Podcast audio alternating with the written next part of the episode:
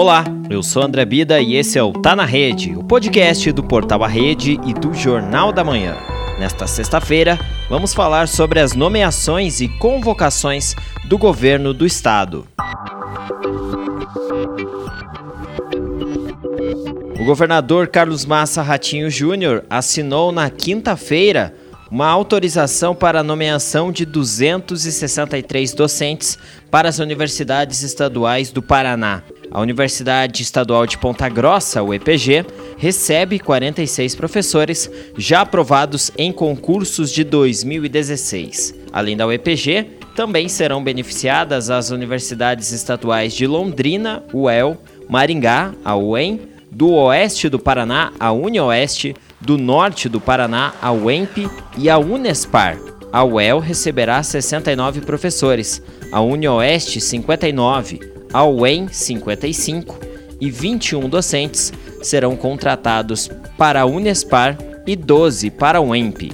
Na mesma solenidade, o governador do estado assinou duas medidas consideradas importantes pelo setor: o recredenciamento de cinco universidades e a delegação para a Superintendência de Ciência, Tecnologia e Ensino Superior reconhecer, renovar e criar novos cursos de graduação, desde que não resulte em ônus para o Estado. Ratinho Júnior definiu o momento como especial e histórico e enfatizou a importância do sistema de ensino superior para o desenvolvimento do Estado. Nosso grande cartão de visita é mostrar essa capilaridade que as universidades do Estado têm para atender as grandes empresas, para atender a, preparar novos profissionais. E isso é um ativo fantástico. É impressionante como o setor produtivo, essa demonstração do tamanho da, da, da robustez das nossas universidades e o quanto que ela pode colaborar com o desenvolvimento econômico do Estado,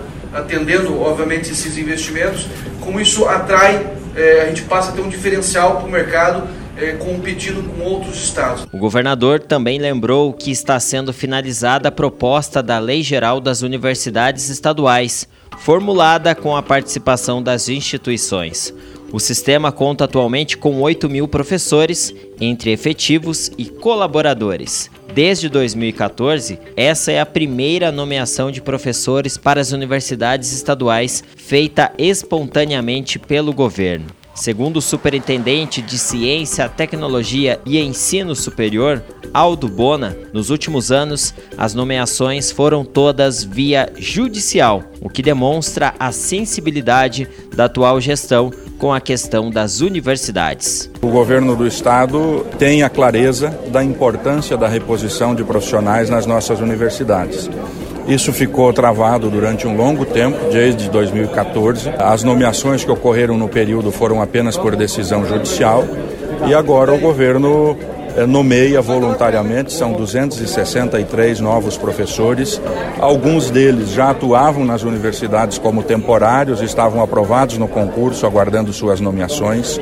Né? Então, isto é um, um ato muito importante, permite com que nossas universidades possam continuar planejando a continuidade de suas ações. João Carlos Gomes, presidente da Comissão de Ensino Superior do Conselho Estadual de Educação, destacou que as universidades estaduais do Paraná possuem um trabalho de alto nível. Podemos dizer com muito orgulho, as nossas universidades atingirem e atingir todos os índices que exigem para ter uma universidade de qualidade. Os próprios rankings aí que a gente acompanha, seja nacionais, latino-americanos, dos países, desenvolvimento das nossas universidades, hoje são as cinco que estão sendo avaliadas. E ainda nesta quinta-feira, o governador do estado assinou a convocação de 200 escrivães da Polícia Civil do Paraná, aprovados em concurso em 2018. O governador também confirmou um novo concurso que vai selecionar 50 delegados de polícia, 50 papiloscopistas e 300 investigadores. O processo vai ser organizado pela FUNPAR, a Fundação da Universidade Federal do Paraná,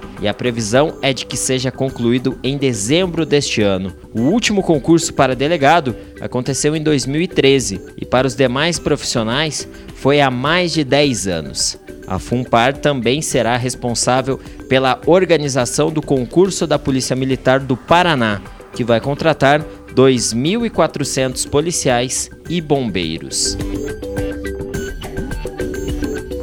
Com áudios da Agência Estadual de Notícias, esse foi o Tá na Rede, uma produção do Portal A Rede e do Jornal da Manhã. Eu espero você na próxima edição. Até mais!